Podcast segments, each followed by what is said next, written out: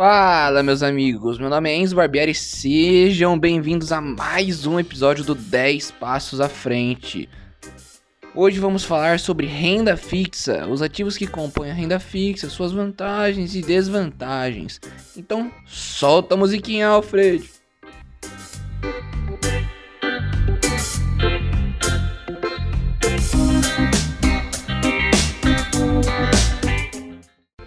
Para começar a investir, deve-se entender todos os tipos de produtos existentes no mercado, certo? Ou pelo menos o básico, que entendendo seu perfil e entendendo o perfil dos produtos, vai começando a ficar bem simples para saber onde botar seu humilde dinheiro suado.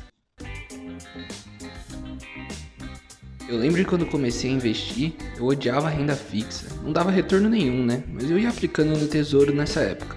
Mas eu odiava, não via sentido em tão pouco retorno só queria saber de renda variável. Ficava noiado em renda variável, renda variável, renda variável, ações e esquecia da importância da renda fixa e o potencial e ideal dela. Mas fui consertando isso com o tempo, porque é realmente importante não só para quem quer começar, para todos. Mas chega de enrolar, né? A renda fixa, como já diz o nome, é uma renda fixa. é mesmo? Ou seja, você pode ter uma ideia de quanto terá de retorno ao fim do vencimento do ativo que você investir. Por exemplo, vou investir 120 reais num ativo e daqui 3 anos vou receber 120 reais.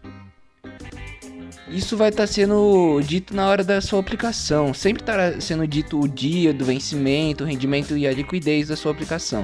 Ou seja, você tem uma noção completa do seu investimento, meio que uma pequena visão do futuro do seu investimento.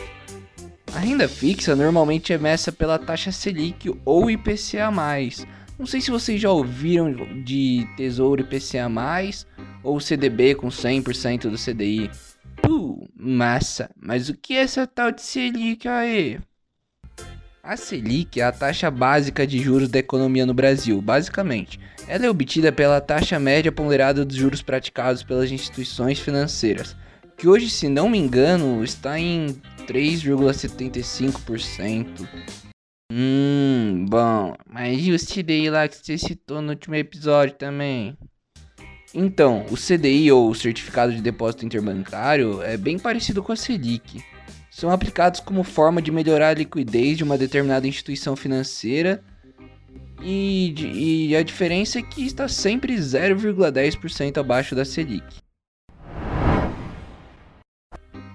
Na renda fixa, existem diversos ativos que você pode alocar seu capital, como LCI, LCA, CDB, Tesouro Direto, CRI, debentures, são muitos. Mas hoje falaria apenas de CDB, LCA, LCI e Tesouro Direto. Os CDBs, ou Certificado de Depósito Bancário, é um tipo de depósito a prazo. Conhece a famosa caderneta de poupança?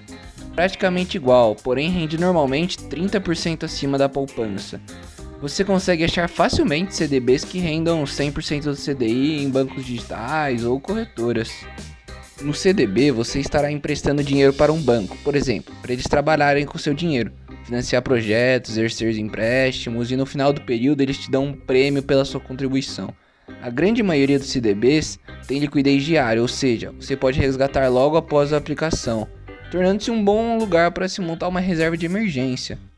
Já o LCI e LCA são um pouco diferentes. São letra de crédito imobiliário e letra de crédito do agronegócio. Vou falar dos dois juntos porque são basicamente a mesma coisa, só muda para onde o dinheiro vai.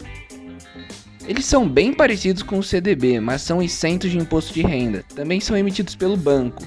Porém, não há liquidez diária nesses ativos e dificilmente você encontrará algum que renda mais de 100% do CDI. Mas é um ótimo ativo para diversificar sua carteira. Alto tesouro, explica aí, não esquece. Calma, não esqueci não. O tesouro direto, assim como os títulos de renda fixa, você empresta esse dinheiro para alguma instituição, certo? Então, este vai emprestar dinheiro para o governo. Isso mesmo, para o governo. Ele é um programa do Tesouro Nacional do Brasil que tem o intuito de democratizar a compra e venda de títulos públicos federais. É bem fácil de adquirir um título desse e bem barato. Você pode começar com 30 reais, por exemplo. Agora, a vantagem de investir na renda fixa é a segurança, por ser emitido por instituições financeiras, pelo governo, além de que são cobertos pela FGC, que é o Fundo Garantidor de Crédito.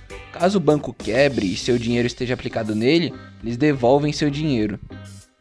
Entre as desvantagens é a baixa rentabilidade, ainda mais agora com a taxa de juros extremamente baixa lá embaixo mesmo, tornando a renda fixa bem menos atraente para investidores que buscam por uma construção de capital mais relevante. Entendi tudo, iradíssimo. Mas e você? Você investe em algum desses aí? Sim, invisto em CDB, como já disse, com o intuito de, de montar a reserva de emergência. Poderia facilmente depositar a reserva no tesouro também, porque também há liquidez diária, mas eu não invisto em nada que tenha o dedão sujo do governo. Então, basicamente, a renda fixa é isso. Espero que tenha dado para entender um pouco melhor sobre essa parte, que é realmente muito importante para quem está começando a investir, começando a entrar no mundo do dinheiro, virando jovens adultos. Isso tudo ajuda a montar a cabeça rica, e riqueza é um estado de espírito. Precisa entender para fazer e tomar suas decisões por conta própria. Por hoje é isso, espero que tenham gostado e colhido um pouco de informação da minha humilde cabeça.